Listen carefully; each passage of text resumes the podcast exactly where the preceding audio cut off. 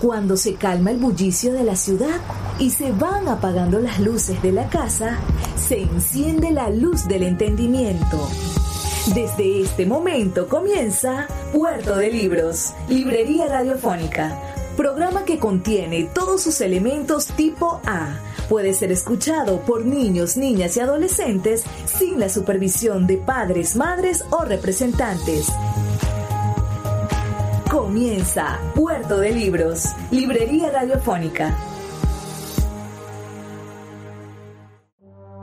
Este programa llega a ustedes con el apoyo de Puerto de Libros, Librería de Autor. Consulta todas nuestras ofertas en nuestras redes sociales arroba Puerto de Libros. Sultana del Lago Editores, empresa zuliana de servicios editoriales. Conviértete en autor. Contáctalos en su página web sultanadelago.com.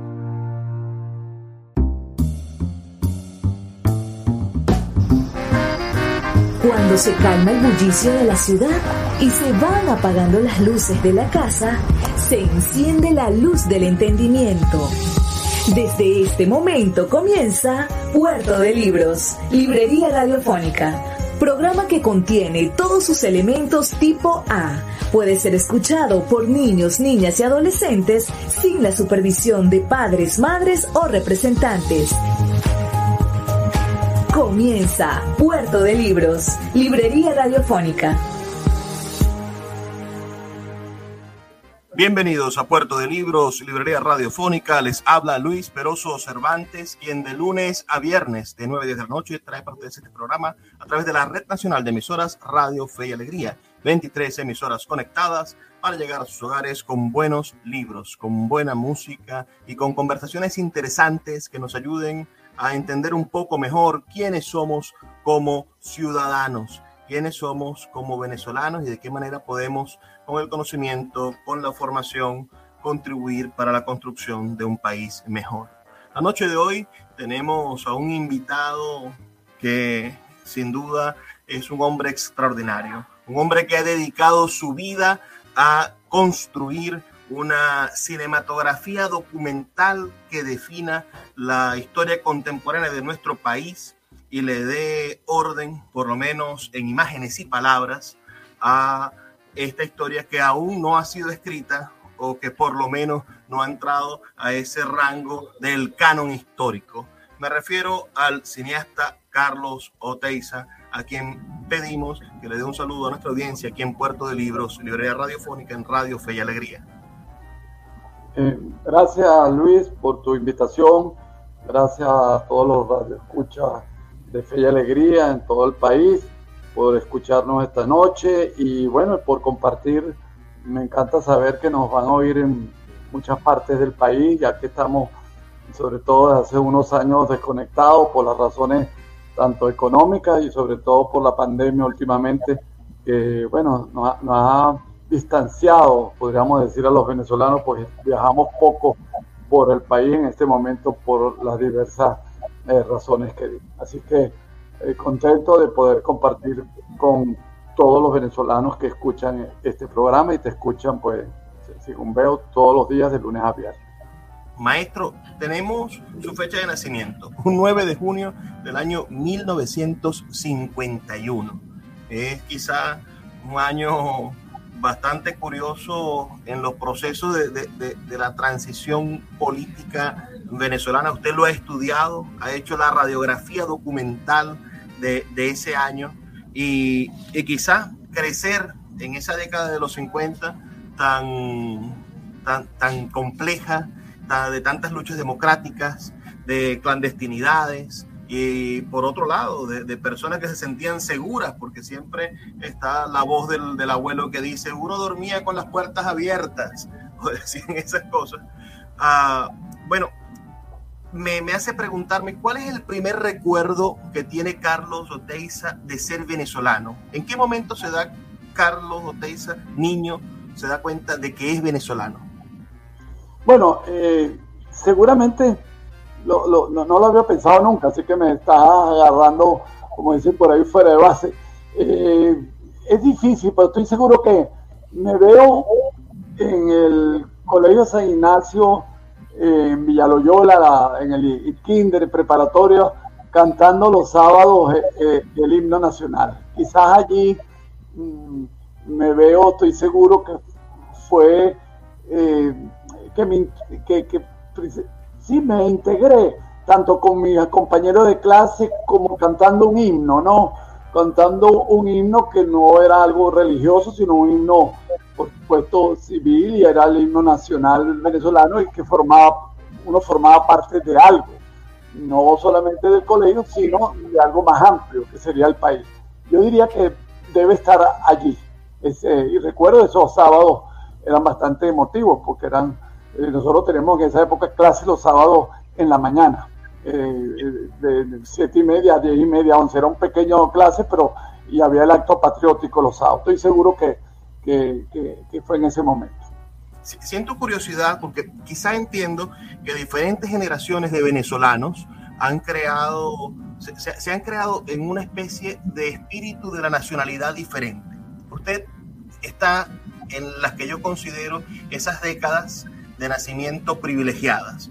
Para ustedes, los que se hicieron adolescentes y se hicieron adultos en Venezuela, bueno, tuvieron una, una, una adolescencia primorosa en el nacimiento de la democracia y tuviese, tuvieron una juventud de los 20 a los 30 años en una Venezuela pujante, económicamente productiva, que, que, ofrecía maravillosas oportunidades. Pero bueno, las siguientes generaciones, yo nací en 1989, puede imaginarse usted la, el, el, país en el que crecí como niño en los 90 y fui adolescente con Chávez saliendo en televisión todos los días. Eh, entonces, esta nacionalidad suya, ¿en qué momento eh, nace la, la, duda, la semilla en Carlos Oteiza de ser historiador o de comenzar a estudiar la historia del país? Porque si bien a mí me nace para intentar explicar los problemas, bueno, quizá cuáles serían las dudas que, que, que nacían en el joven Carlos Oteiza para ser historiador y para que dedicara su vida a esto. Sí, primero eh, te voy a hacer una acotación en relación a lo que dijiste, ¿no? La, la generación que nació en esas décadas de los 50, 60. Tendríamos que entenderlo, Luis, desde la perspectiva también no solamente política, y eso es muy importante que nos escuchen en todos los venezolanos que están pues, hoy oyéndonos. Eh, eh, ahí está la importancia económica, Luis. Nosotros podemos decir que a partir de los 30, y si quieres, de los años 30, y sobre todo después de la Segunda Guerra Mundial del año 45, ya que ya éramos un país petrolero, empezamos a, exportar petróleo en grandes cantidades y sobre todo después de la guerra, como digo, pero ya antes, y eso le fue generando a, a todos los que vivían en Venezuela, digamos, una posibilidad de crecer, una posibilidad a unos de estudiar, a la otros de venir del interior de la República a, a, las, a las capitales de Estado, a Caracas, de empezar a estudiar en liceo, a empezar a estudiar en universidades, también se van fundando las industrias en los años 50 y 60. Eh, entonces, es un crecimiento que durante, vamos a decir, después de, de, los años 40, 50, 60, todos los que nacimos allí, nacíamos que el país iba progresando poco a poco y, y todos íbamos como mejorando. evidentemente que hay excepciones, pero sí, y no lo estoy hablando matemáticamente con el PIB, el, Producto Interno Bruto, que, que va creciendo, que, que, que, iba creciendo, sino el sentimiento que tú hablas con todas las generaciones, y lo, a lo mejor tú hablas con tu abuelo y mucha gente que, que, digamos, vivía en un pequeño pueblo, después fue creciendo, se compró una casita o un apartamento. Es decir, fueron décadas de crecimiento. Entonces, eso entiendo que hay una ruptura muy grande con las generaciones que nacen justamente, que naces tú en el 89, y yo diría a partir de los años 80, 90, que empieza a haber no un tema solamente político, que es importante, sino también económico. Se, se había acabado eh, eh, la, el crecimiento de la bonanza petrolera que había venido creciendo en la producción y en los precios petroleros du, durante cuatro o cinco décadas, y eso se estanca. Entonces la gente, hay rabia, y, creen que es un problema político solamente. Y yo también quiero considerar para que los que nos están escuchando que es importante entender también el problema económico, qué recursos tenía el Estado venezolano en ese momento para darle en los años 80 y 90 eh, respuesta a las demandas sociales. Luis, yo cuando con el año 51 quizá Caracas no llegaba todavía al millón de habitantes, Venezuela tenía 5, 5 millones y medio y ya estábamos produciendo millón doscientos, millón quinientos mil barriles de petróleo. Este, 30 años después éramos 20 y pico millones de habitantes y, ya, digamos, la crisis nos encontró un país endeudado y ustedes van a vivir un país diferente al nuestro. Eso lo quería dejar porque algunas veces la gente no piensa que no, lo entiende, no es solo político, es también eh, los recursos económicos que tuvimos una, eh, una, o dos generaciones antes de la de ustedes. En lo segundo me decías entonces, la segunda parte, eh, que era tu pregunta precisa, era en relación, me dijiste... A su, a su inclinación por la historia. ¿Por qué un joven estudia de 15, 16 años, le da por empezar a estudiar historia y, y, se dedica a, hacer, eso toda su vida?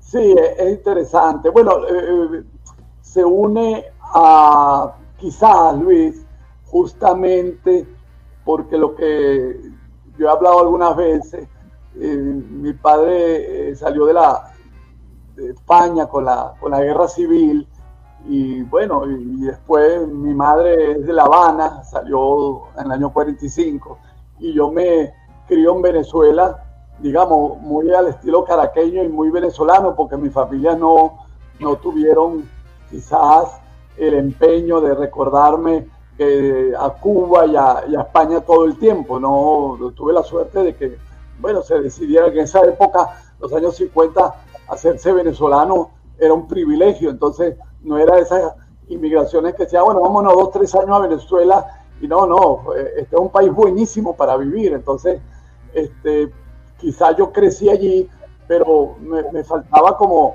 como historia, me faltaba como piso y quizás mi interés en el país fue que, bueno, yo tenía, no tenía pues esa relación con el país como la tenía cualquier persona, no sé dónde naciste tú, pero como tienes el abuelo que era Barquisimeto, el otro era de Trujillo, el otro era, como dices tú, del Tamacuro, era un margariteño que se había ido a Maracaibo, y siempre tenían lazos familiares, nosotros, mi familia, no, digamos, éramos como muy nueva, y probablemente eso influyó en que a mí me interesara una historia del país de la que no iba a hablar todos los días en mi casa porque no teníamos esa relación. Eso lo estoy especulando ahorita. Yo estoy tratando de responderte a preguntas que cuando uno empieza a estudiar historia y, y, a, hacer cine, porque empecé a hacer eh, cine y historia, uno no lo racionaliza así mucho, sino que va como, como que va cayendo, va, va, va poco a poco este, entrando en un camino y de repente uno dice, bueno, eh, a mí no me gusta estudiar, yo no quiero ser abogado, yo no quiero ser doctor, yo no quiero este, ser empresario, a mí me gustan las humanidades, creo que las comunicaciones, y entonces uno va entendiendo que la historia, el periodismo, yo empecé estudiando periodismo en la, Universidad Católica Andrés Bello, y después me salí y salí, terminé estudiando Francia, en Francia historia. Entonces es acumulativo, ¿no? Eh, el ambiente familiar y después una decisión también de este, ya en qué puedo ser, qué es lo que me gusta y en qué puedo ser útil. Entonces me gustó la historia y me gustó Vamos a hacer una pausa, maestro. Disculpe que lo interrumpa. Son solamente dos minutos para escuchar los mensajes que tienen para nosotros los amigos de Radio Fe y Alegría. Y ya volvemos con más de este programa especial esta noche con el cineasta venezolano Carlos Oteiza.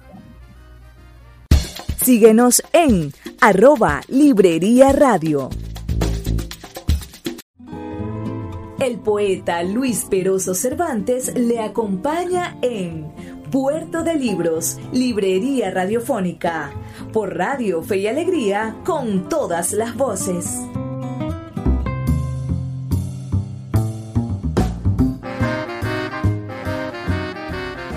Seguimos en Puerto de Libros, librería radiofónica, esta noche con uno de los hombres que, se ha esforzado por intentar explicarnos a través de estos grandes medios que son, bueno, los medios de comunicación masivos, la televisión, el cine, ah, quiénes somos como venezolanos, encontrar claves, desarrollar metáforas que vayan más allá de, la palabra, más allá de, de simples ideas que se conecten, sino con imágenes, y, sobre todo rescatando un archivo audiovisual que, si bien mm, estaba en manos de, de, la gran empresa Bolívar Fields, bueno, fue, fue él en el año 1979 quien se, quien se inspira en crear ese archivo histórico y empezar a organizarlo. Y sus empresas, Cinesa y, y, y Bolívar Fields, quien, de la cual pertenece a su directiva, bueno, son quizá el, el acervo privado, pero público en el sentido del, del valor patrimonial que tienen, más importante y a las que le debemos el rescate de la mayoría de la filmografía y de, y de buena parte de la fotografía histórica venezolana. ¿En qué momento de sus estudios de historia uh, usted entiende la importancia de esos documentos? Porque pareciese que, que en nuestro país, eh, bueno, yo, yo, siempre he planteado que, que, el país nace en 1948, cuando, cuando Juan Liscano uh, se le ocurre celebrar la democracia uniendo a todas las manifestaciones culturales en un día. Antes Venezuela era simplemente una unidad arbitraria de, de, culturas. Pero el día que estuvieron todas por fin en un escenario y aunque sea Caracas las pudo ver, el país empezó a crear su narrativa. Pero si nos ponemos a, a registrar los procesos fundacionales de la, de la, ciudadanía en Venezuela, nos damos cuenta que la Biblioteca Nacional nace con, la, con el gobierno de, de, de, de Rómulo Betancourt. Es decir, no tenemos 100 años de tener una biblioteca. Uh, y y el rescate de, de, nuestras películas. Pensemos que, que, la cinemateca se la debemos a la, a la, a la maestra Margot Benacerrat ah, y no tenemos 100 años de tener una cinemateca como bien pueden tener los, otras culturas y otros países. ¿De dónde nace esa, ese trabajo incansable, el cual desde aquí le agradecemos profundamente, maestro Carlos Oteiza, por rescatar, organizar y difundir el archivo histórico filmográfico de Venezuela. ¿Cómo se encontró usted con esos archivos de Bolívar Fields? Y bueno, quizás, eh, bueno, quizás la, respondiendo a la pregunta, eh, tengo así como una marca interesante, eh, un poco de la educación que nos dieron en, en, en Venezuela, en los colegios, en los liceos. Recuerdo que cuando fui a estudiar en Francia, en la universidad, justamente Luis fue en el año, empecé en la universidad ya en el año 73-74, que fue el boom petrolero, porque fueron cuando hubo la guerra este, árabe-israelí subieron los precios enormemente de 3 a, a 12 y 14 dólares y, y, fue la época, digamos, de, en la que Europa eh, paró un poco el crecimiento que llevaba después de la, de la Segunda Guerra y tuvo que parar. Y el tema del petróleo se puso muy de moda en, eh, allá en la universidad en Francia y recuerdo que me preguntaron a mí para que hablara sobre el petróleo y Venezuela. Y tengo que reconocerte, Luis, que me sentí muy incómodo porque no supe qué decir. Es decir, a nosotros no nos habían hablado, ni nos hablaban, ni nos preparaban para entender que éramos un país petrolero con una historia, porque nosotros siempre éramos un, un país que estábamos como innovadores, jóvenes que estamos todo el tiempo mirando hacia el futuro, es decir, siempre eh, buscando con los recursos que había la máxima posibilidad de consumo, de tecnología, de lo que hubiese, pero el pasado no era, no era importante. Y quizás allí hay como una marca importante de, del momento que yo dije, oye, pero ¿qué educación le dan a uno cuando lo que sabe más o menos es de la guerra nacional, la guerra de independencia, y luego desconocemos el país y bueno, este, y por supuesto de petróleo. Quizás allí hubo una marca importante para mí. Luego, eh, las películas que uno fue viendo tanto afuera de, sobre la Segunda Guerra, sobre lo importante que le daban la atención que le daban los otros países a su historia. Y nosotros mmm, siempre hablábamos de una historia bastante elemental, de, la guerra de la independencia, pero no pasábamos de más allá de Guzmán Blanco, y, y eso uno ve que no tener un pasado claro no, no hace ciudadano. Un ciudadano tiene que tener claro de dónde viene, tiene que saber qué le ha pasado, qué hemos hecho, qué, y, y ahí seguramente empecé, tuve la coincidencia, pues que como dices tú bien, la familia teníamos esta posibilidad de, de, los noticieros, tanto de Bolívar Film como, como de Cinesa, y empecé cuando llegué de Francia mi misión fue arreglar los archivos. Mucha gente lo que hace cuando tiene archivo es botarlo porque es un fastidio y nosotros aquí decidimos guardarlo y ordenarlo y mirar y ver y ver qué tiene, clasificarlo, que es lo más difícil de todo, porque una cosa es tenerlo, pero otra es clasificarlo para buscar y eso ha sido inversión de muchos años trabajando y que se lo hemos devuelto al país, como tú bien dices, en la producción de documentales, porque la idea no es tener ese archivo por tenerlo, sino generar y producir trabajos que este, puedan hacerse los venezolanos preguntas. Yo, yo diría que nosotros lo que alimentamos es ciudadanía con nuestro trabajo, alimentamos este, eh, un hombre más, y una mujer más, digamos, más mm, completa, más, con mayores dimensiones y no solamente oyendo lo que dice el gobierno, sea este o cualquier otro gobierno. Es decir, siempre hay que tener varias miradas y, uno quiere colaborar con la pluralidad de miradas que debe tener cualquier ciudadano y no tomarse solamente un discurso. Es decir, no debe haber hegemonía comunicacional, sino debe haber pluralidad. Poco me imagino yo ahí como, como ustedes ahí en Fe y Alegría, que uno oye de todo, que según...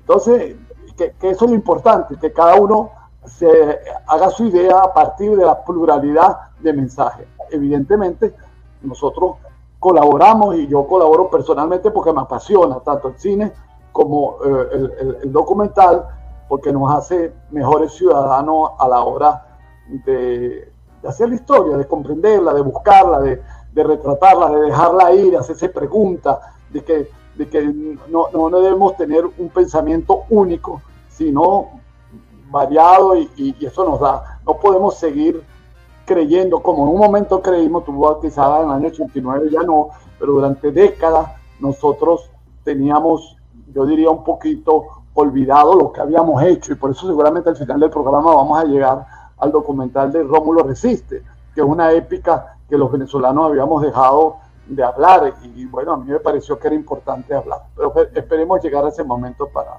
para Claro, claro, que sí. la primera imagen o el primer recuerdo que tengo yo de, Carlos Oteiza como director de cine fue con esta trilogía increíble. Uh, dice uno increíble por, porque son tres eh, mediometrajes de documentales que es el Reventón 1, 2 y 3. Esa, esa propuesta de querer hacer una, una historia audiovisual del petróleo y poder definir los, los procesos desde, desde la lucha para la creación de la industria la industria como, como tierra prometida y realización del venezolano y finalmente el, el, pan, ese pan amargo que nos dejó el petróleo, del cual no aprendimos como, como Estado y como sociedad a, madurar la riqueza, ¿no? Ah, ¿Dónde nace ese? Yo, yo, yo siento al ver ese documental que ese documental nace en la juventud, a pesar de ser un, eh, que usted tuvo durante, durante años, 10 o 15 años, supongo, imaginando cada una de las escenas de este, de este documental mientras organizaba el archivo, mientras, mientras iban pasando las cosas, mientras usted iba desarrollando sus, otros, sus otras películas documentales, se dio la oportunidad de comenzar el siglo XX con El Reventón. Para los que no, no lo han visto, está disponible en el canal de YouTube de Cinesa, El Reventón 1, 2 y 3. El Reventón 1 son los inicios de la producción petrolera en Venezuela, el 2 hacia la nacionalización petrolera y después el 3 narra la industria petrolera en manos venezolanas. Pero ese discurso no es un discurso que que, se, que, se, que pienso yo se pueda construir en una reunión de producción un, un, sábado por la tarde. Yo siento que Carlos Oteiza no, nos dejó su herencia, su manera de ver el país en ese... En ese ¿cuál, ¿Cuál es el trascámara mental de la escritura de El Reventón? sí, todas esas preguntas que tú haces, Luis, son tan llenas de... me hacen... Me, me, me, cuestiona porque no, no tengo todo tan claro como son tus preguntas, pero evidentemente sí ese, como te conté antes, esa idea nació desde Francia, eh, cuando me encontré que era un venezolano que no podía conversarle a los franceses sobre lo que era un país petrolero. Eso lo, y luego pasaron muchos años, claro, yo haciendo cine y hacíamos películas y, el petróleo es una cosa muy fría, Luis, muy, es decir, entender, Y, así, y, así es, de verdad, el petróleo es un producto y, hacer una historia del petróleo eh, eh, no, no, es fácil. Y yo creo que me tocó en buen momento hacerlo porque con los primeros trabajos que hacía quizás no hubiera estado tan preparado eh, para, para hacerlo y ya tenía metodologías de trabajo que me costó mucho, por decirlo así, porque no era mi área, la economía petrolera, saber buscar imágenes, fue, fue muy difícil. Creo que tú has hablado de, este proyecto y yo tengo que ser honesto contigo, que creo que es el trabajo que más me ha, es decir, que me ha costado más, porque no soy economista, no soy técnico, no sabía nada de petróleo, nunca no viví en el Zulia, no en el estado de Anzuategui, en Monaga, en la faja del Orinoco, todo era desconocido para mí.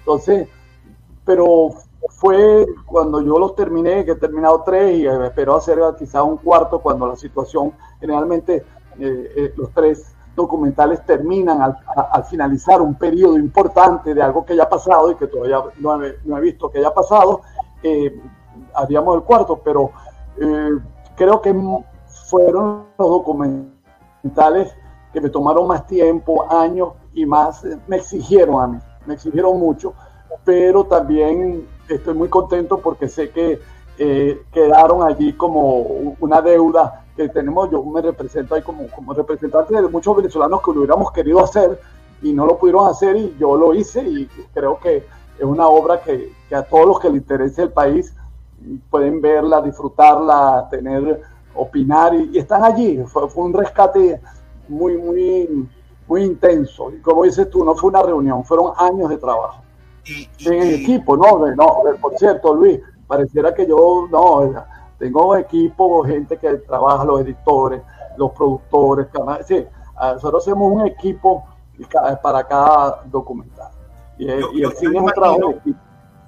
Yo, imagino colocar todos esos documentos, todas esas películas, todas esas fotografías animadas en el proceso de, de la edición. Imagino y, sospecho que son carpetas sobre carpetas, kilómetros de documentos, lo que están expuestos en esas horas del el reventón. Vamos a hacer una pausa, solamente de dos minutos, y ya volvemos con más de este programa especial que estamos haciendo con el maestro Carlos Oteiza, uno de nuestros próceres, digamos, del cine venezolano.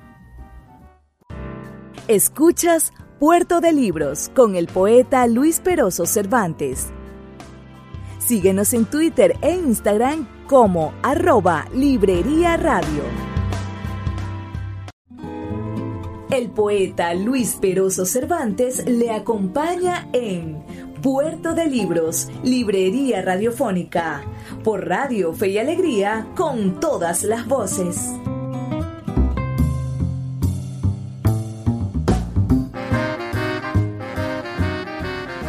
Seguimos en Puerto de Libros, Librería Radiofónica, esta noche con Carlos Oteiza, un historiador, ensayista, cineasta venezolano, que comenzó su ópera prima, es eh, del año 1971, Siete Notas.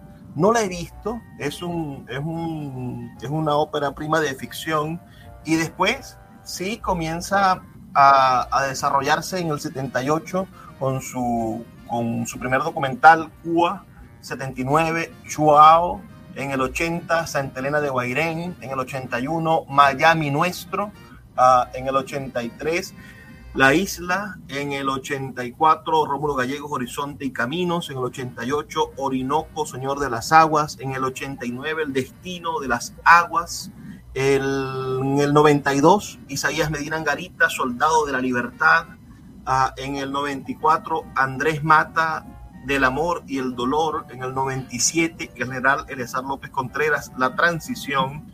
En el 99, Caracas, Crónicas del siglo XX, un documental que, donde, donde hay mm, nuevas tecnologías, donde empieza a, iniciarse este, este video digital. Me va a decir usted ahorita si Caracas fue filmada en cinta o ya la estaban filmando en, en, en videos digitales, perdón, en, VHS y con nuevas tecnologías de edición.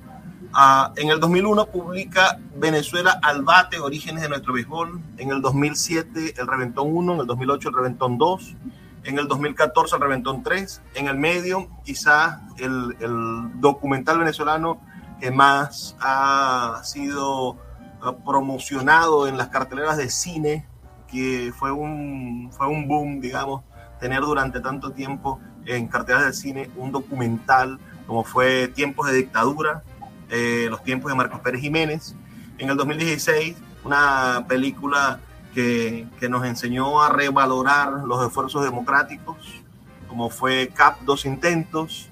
En el 2018, una que no he visto, y aquí soy culpable, por mi culpa, por mi culpa, se llama El pueblo soy yo, pero en el 2021, una película que no pude resistir a, a esperar a que, a que saliera, apenas estuvo en cartelera en, en la gente de Go Live, bueno, me busqué mis 10 dólares en PayPal y la vi el primer día, el, bueno, el, el, segundo día, porque tenía que ver este Rómulo Resiste, un documental verdaderamente perfecto. Pero desde 1977 hasta el 2021, ese recorrido que, que, que, que parece poco, pero son 40 años de filmografía, a toda la tecnología para poder hacer eso, la parte técnica, la parte del oficio de constructor, eh, ahorita los jóvenes que estudian cine, bueno, tienen una cámara de cine en su teléfono celular, pueden grabar en 4K con un, con un teléfono, pero todas esas películas grabadas en los 70 y en los 80 y, y a mediados de los 90, antes de que llegaran la, las videocaseteras estas eh, en VHS que facilitaron muchísimas cosas, uh, ¿cómo fue ese esfuerzo técnico? ese esfuerzo de mover, ¿en, en, en, qué se grababa? ¿Grababa usted en 35 milímetros? Sí, ¿Grababa bueno, en Super 8? Eh, el, el, el, cine, eh, el cine se, se, hacía en película, para que la gente, el físico, la película, una película como la cámara de fotos, tenía su rollo, y el cine era con películas a 35, y nosotros trabajamos buena parte de los documentales que tú hablaste en lo que se llamaba 16 milímetros, que era un formato más ligero, más económico, y, y, pero eran grandes cámaras para explicarle a los oyentes, uno empezaba a grabar un momento, a filmar la película y, y a los 5 o 10 minutos había que cambiar de chasis porque es decir, se acababa la película y tenías que volver con otro rollo nuevo. Entonces, eh, eh, y luego a la hora de hacer todo era muy eh, artesano, visto desde el punto de vista, era artesanal, pero evidentemente que tenía el encanto de la de, de, producir y de tocar la película, de tenerla en la mano, cuestión que cambió este, en los años 90 y mi primera película que hice este, ya tecnológicamente sin tocarla fue eh, la biografía de Eliazar López Contreras, eh, La Transición.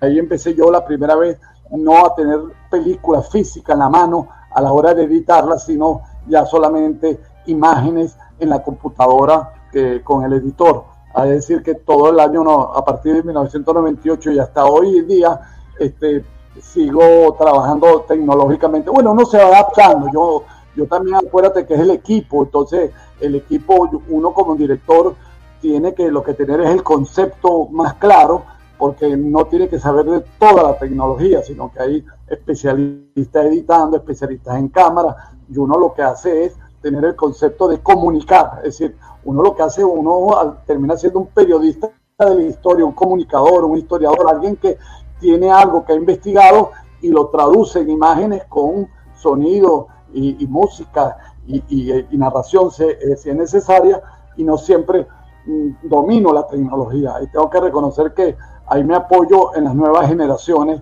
para trabajar y eso lo invito pues a mucha gente a que no se retire de ese trabajo, que la tecnología lo vaya a retirar, porque cuando se hace en equipo hay unos que sabemos hacer unas cosas, otras otros. Evidentemente, como tú acabas de decir, cuando yo tengo el teléfono que tengo aquí a mano, lo estoy viendo, tiene una cámara, creo que superior a todas las cámaras que yo usé los, durante los años 70, 80 y 90. Es increíble lo que ha cambiado la tecnología. En eso sí te hago un reconocimiento de que ha sido como muy este, eh, espectacular para el cambio de uno, lo que uno vivió y lo que ha vivido este, toda una generación que este, estábamos acostumbrados a, a, a, otra manera de hacer las películas.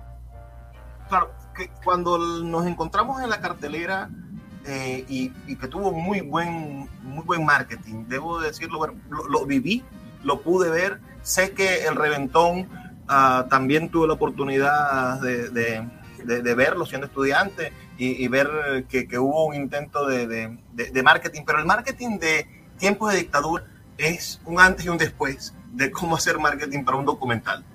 Ah, siento que verdaderamente hizo efecto, de que se hicieron, bueno, también las redes sociales que estaban, habían empezado, hicieron que llegara a muchísimas partes la, la, promoción y la, y la idea también de hacer en medio de, de, de un año turbulento, 2012 fue un año turbulento políticamente para el país, se acusaba en ese momento en plena campaña electoral se acusaba a Chávez de, dictador, lo decían los, contrincantes políticos, y de repente sale una película que se llama Tiempos de Dictadura, como para hacernos ver atrás cómo funciona y cómo funcionó una dictadura en Venezuela hacía apenas 50 años, hacía apenas 60 años. Ah, háblenos de esa película, que yo creo que muchas personas la han visto y el que no la haya visto, les recuerdo que hay un canal de YouTube de, de Cinesa que, que, amablemente para, y quizá también para voltear el, el, la torta a la piratería, bueno, ha dispuesto este tipo de, de, materiales para que las personas puedan verlo en sus canales de origen y ayuden también a que sea una manera de financiamiento, supongo, de, de estos documentales a lo largo del tiempo. Pero háblanos de tiempos de dictadura, en el momento en el que comienza ese proyecto, ¿cuándo lo imagina y, y qué, qué, placer le ha dado la realización de ese documental. Sí, eh, haciendo seguramente la, eh, la, década que estaba haciendo los documentales del petróleo, apareció por allí la idea de hacer algo de la época de Pérez, de, Pérez Jiménez. Sí, la década de Pérez Jiménez, yo nací en esa, en esa década donde él estuvo gobernando hasta el año 58. Y mm, Luis, era justamente una década que ha sido muy eh, golpeada, tanto porque poca poca objetividad, quería, quiero decir con esto. Es decir, que tenía unos detractores enormes, bueno, la dictadura era esto, esto, y por el otro lado, los perejimenistas, como tú dijiste al, principio del programa, bueno, qué época maravillosa, donde podíamos vivir con las puertas abiertas, no nos robaban, y, y digamos, no había este, como que una, un acercamiento un poco, yo no sé si como más objetivo, más tranquilo, porque ya había pasado mucho tiempo y podíamos hablar de tiempo de dictadura y mostrando las grandes obras de Pérez Jiménez, sus grandes realizaciones, sin que uno tuviera que ser un, un Pérez Jiménez. Y al mismo tiempo podría hacer una eh, película diciendo eh, las torturas, lo que había pasado, sin tener que con eso descartar lo otro, sino que era tener una visión más completa, que es lo que nos falta un poquito a los venezolanos tener la tranquilidad de ver que todo tiene dos lados, que hay que tratar de comprender la, la, historia, por qué se da, qué nos pasó, eh, qué se hizo bien, qué se hizo regular. Y, y el tiempo de dictadura, esa época me parecía que había un, digamos, ideas muy elementales sobre Y hoy en día la gente muchas veces todavía lo siguen haciendo, ¿no? Defensores a ultranza de peregrinismo y otros que que, bueno, no pueden ni hablar porque a lo mejor al abuelo suyo lo, lo, torturaron, pero una cosa no quita la otra, que es que son etapas de un país donde están pasando muchas cosas y las explicaciones son más amplias que decir Pereira era bueno o malo. Un solo detalle, y te lo, como, lo hago, te, te lo quiero comunicar. En esa época Venezuela exportaba y producía cada año más petróleo, por lo tanto se fue enriqueciendo el país. No es que Pérez Jiménez era mejor o peor que otro, es que tuvo las posibilidades de hacerlo porque había un crecimiento económico y al mismo tiempo él quiso hacer unas obras inmensas para como dejar huellas, era su manera de que había que hacer un cambio físico del país y quizás en ese en ese, en ese sentido no tuvo la atención suficiente, más allá de que se fuera democracia o dictadura, una atención social, una atención a las escuelas, a, la, al ser humano, a las viviendas, eh, se ocupó más de las grandes obras, ¿no? Y, de la salud. Entonces, eh, ese, ese, ese periodo me parecía muy importante. Ese documental lo empezamos a producir en, 1900, en el 2009 y resultó que nos tardamos más de lo que yo quería, porque la vida es así, uno quiere y, bueno, me tardé tres años. Y justo ese año se dieron las elecciones. Entonces, claro, ahí también cada año había elecciones, porque en el 2007 había habido las elecciones, o en el 2008 también sobre eh, aquellos referéndums sobre la eh, presidencia vitalicia y, o, la o la reelección, para ser más, más exacto. Entonces, todos los años había elecciones. Entonces, este coincidió con la última elección, tienes razón, de, eh, de Chávez contra, que fueron los dos candidatos con, con Evidentemente que eso nos ayudó a la película, pero no era muy difícil que yo tratara de, de, hacer una película y que no saliera un momento eh, político importante, porque todos los años había elecciones. De hecho, en el 2000, luego en el, en el 14, en el 13 hubo elecciones también, en fin, que, que fueron las que ganó Maduro. Entonces, digo esto porque uno como cineasta no puede estar pensando, sobre todo cuando hace películas históricas, no puede estar pensando solamente en el momento que estás viviendo, porque eh, tú tienes que hacer tu película porque te parece interesante, te parece importante, que estás dejando una huella, estás enseñando algo que otros no han hecho, o agregándole a lo que ya muchos han estudiado y tú simplemente eh, das una nueva visión, y eso porque eh, eso es lo que hace, enriquece un país, ¿no? No quedarse permanentemente con una obra, sino que todos podamos ir aumentando la, digamos, la capacidad de información. Y fue un documental que, como tú dices, tuvo muy buena acogida en la sala de cine y fue muy impresionante mirar hacia el pasado 50 años atrás y descubrir este, lo, que estaba, lo que había pasado, porque también estaba olvidado. Los, venezolanos este, no, no teníamos claro qué había pasado en esa época. Entonces fue como una sorpresa, además del momento coyuntural político que, que le dio pues una, una lectura, este, quizá trató de actualizar la, la, lectura, pues, pero evidentemente que son dos momentos y dos periodos eh, presidenciales diferentes, ¿no? Vamos a hacer una pausa, maestro. Solamente dos minutos, escuchemos los mensajes de Radio Fe y Alegría. Y bueno, volvemos en a nuestro último segmento después de estos mensajes. Síguenos en arroba Librería Radio. El poeta Luis Peroso Cervantes le acompaña en Puerto de Libros, Librería Radiofónica, por Radio Fe y Alegría, con todas las voces.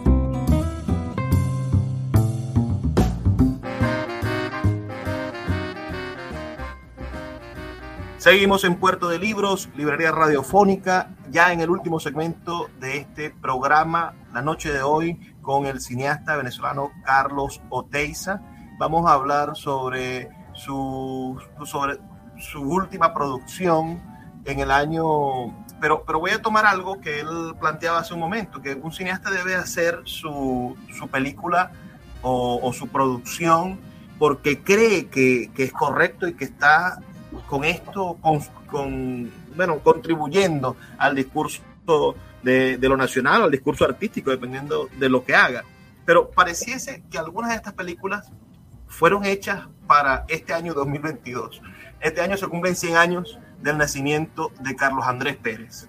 Un excelente momento para ir a ver CAP Dos Intentos, que creo que es un justo homenaje a la épica de un hombre que, que quizá ha sido, como, como muchos personajes eh, de nuestra historia contemporánea, bueno, malinterpretado, malentendido y sojuzgado por, por, por tirios y troyanos.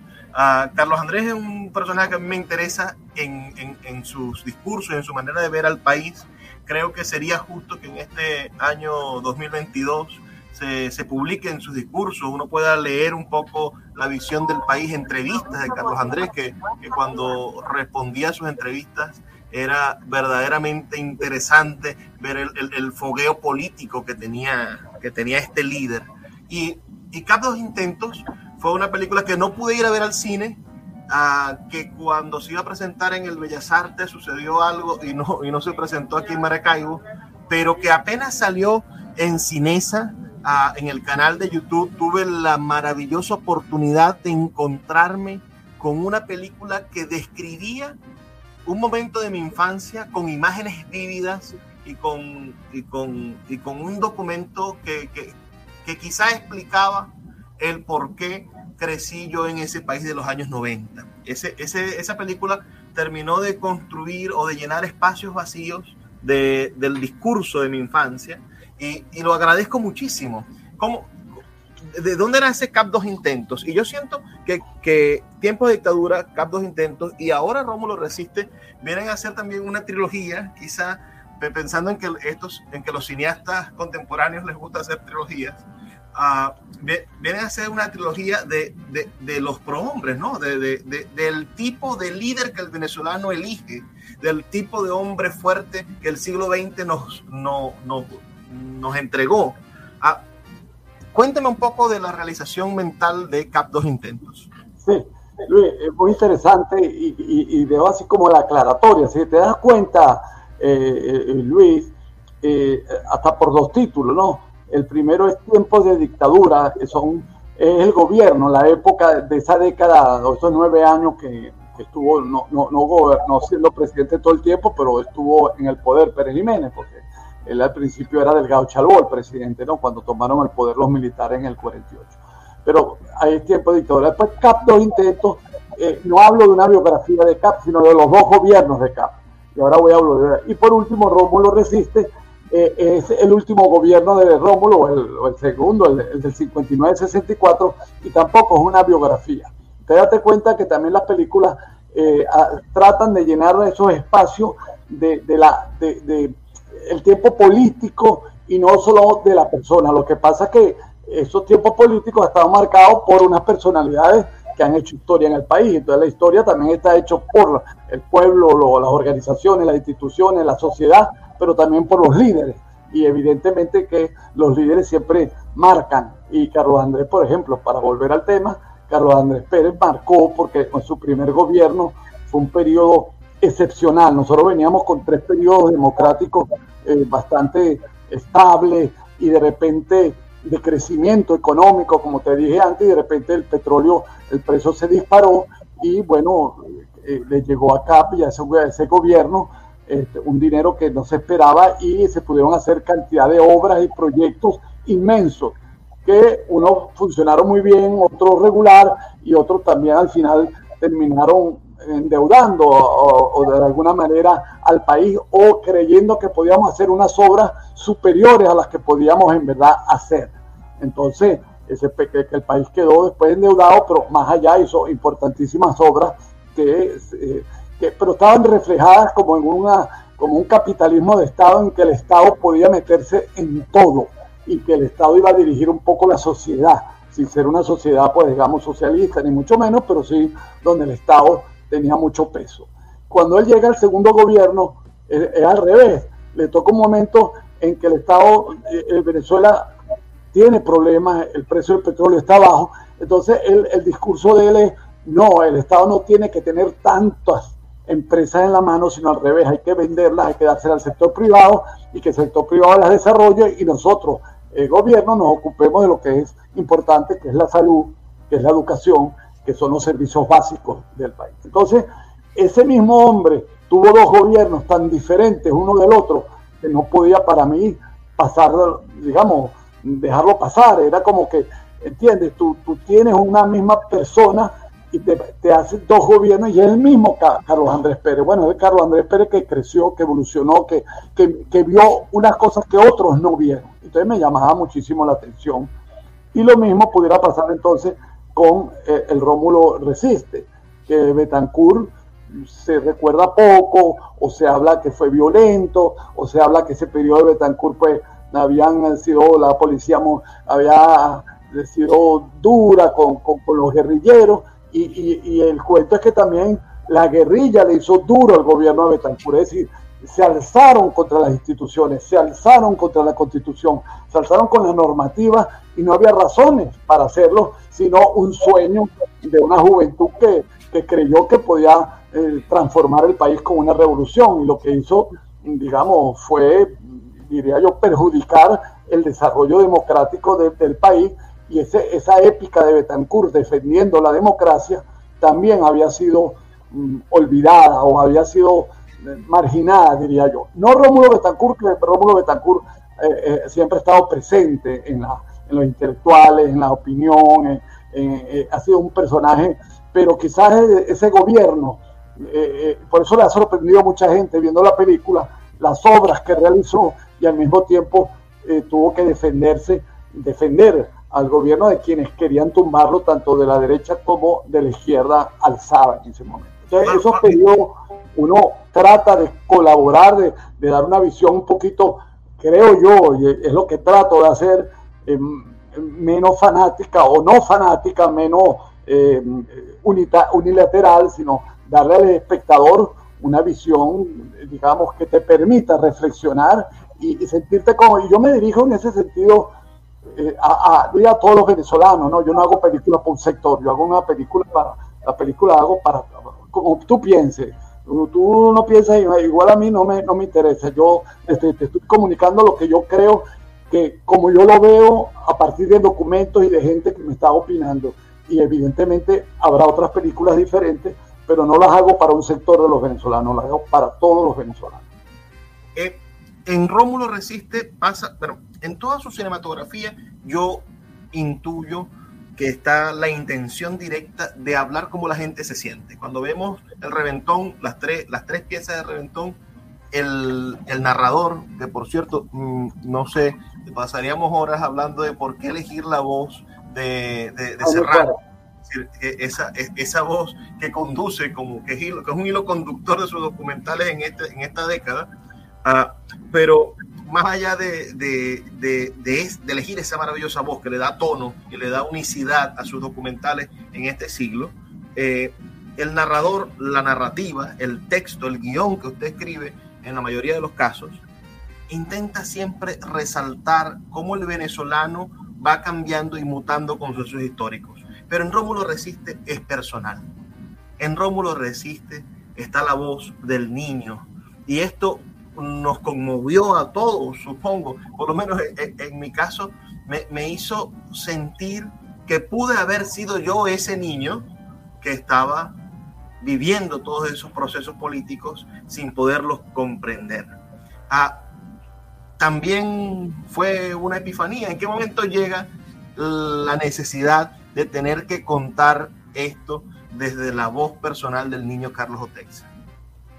Sí, respondo como, como, bueno, como la sedimentación que se van dando los ríos, poco a poco, en, ningún momento llegó y se armó aquel arenal, sino que eso va poco a poco. Entonces, claro, son muchos años haciendo películas y, y, muchos años viendo que lo que yo hablo, hablo de la gente, de los otros, y, y que no estoy yo allí, que no estamos, no, y aunque sí he hablado, siempre en las películas trato de hablar del venezolano, en este caso yo había vivido esta, eh, esta época y me parecía que iba a ayudar a... Tengo claro que el documental es un género difícil para la, para la gran mayoría, para los jóvenes. Y siempre está, estoy buscando la fórmula cómo hacer que los jóvenes eh, sepan y puedan ver documentales históricos sin decir que son fastidiosos. Digamos, algo que uno tiene en la mente, el realizador. El creador no está, no crea para sus amigos, porque bueno, puede haber algunos, pero no es mi caso. En mi caso es que estoy creando pensando en los otros, en los jóvenes, quienes, en quienes desconocen, el, como, como el Carlos que vivió durante muchos años y le decían solamente una parte de la historia. Entonces yo este, me siento como que necesitado de comunicar cosas y del país, pero también quiero que le lleguen a la mayor parte de los venezolanos. Y esta posibilidad de contar un poco mi vida eh, creo que ayudaba a hacer este periodo más fácil, menos, eh, más interesante, más sensible y bueno, también abrirse de que el, los realizadores existimos como seres humanos, ¿no? Y que formar parte de esto, contar la historia, eh, era como que algo que se está poniendo un poco de moda. Yo no, no, no, no sé a quién estoy, yo, yo no puedo decir que estoy innovando, pero estoy seguro que hay influencia de otra, del mundo del cine que lo influye, que, que, puede influir en uno y que creemos que ya el realizador en el momento no tiene por qué ser totalmente objetivo, que también su vida forma parte de allí. Y no solamente mi vida, sino la, la suma de familias, la suma de familias que existe, eh, que vivieron y que existe, es el país. El país no es un presidente, el país no es el parlamento, el país no es una, una la construcción de, un puente, el, país somos nosotros. Y contarlo a través de mi, de mi vida iba a ser también un modelo para los, otros venezolanos. Nosotros somos quienes hacemos el país. Eh, yo también formo parte de este país. Eh, por allí va la, la, respuesta, ¿no? que siempre son preguntas difíciles para uno, porque cuando uno hace película uno no se está preguntando, si se me preguntara todo, mm, quizás no, no avanzaría, ¿entiendes? No, estaría como preguntando y qué va, uno va como dejándose llevar, uno, uno, uno se deja llevar por los impulsos, ¿no? Y entonces, bueno, claro que había un riesgo, ¿no? Y en esta película hablar de la primera persona era riesgoso y bueno, pero había que tomar riesgo, me parecía que era importante eh, como creador siempre estar tratando nuevas, mm, digamos, eh, nuevas propuestas. Muchísimas gracias, maestro. Nos despedimos, pero no sin antes recordarles a todos ustedes que estamos aquí de lunes a viernes de 9 a 10 de la noche por la Red Nacional de Emisoras Radio Fe y Alegría. Les habló Luis Peroso Cervantes y ha sido un inmenso placer trabajar para ustedes. Por favor, sean felices, lean poesía.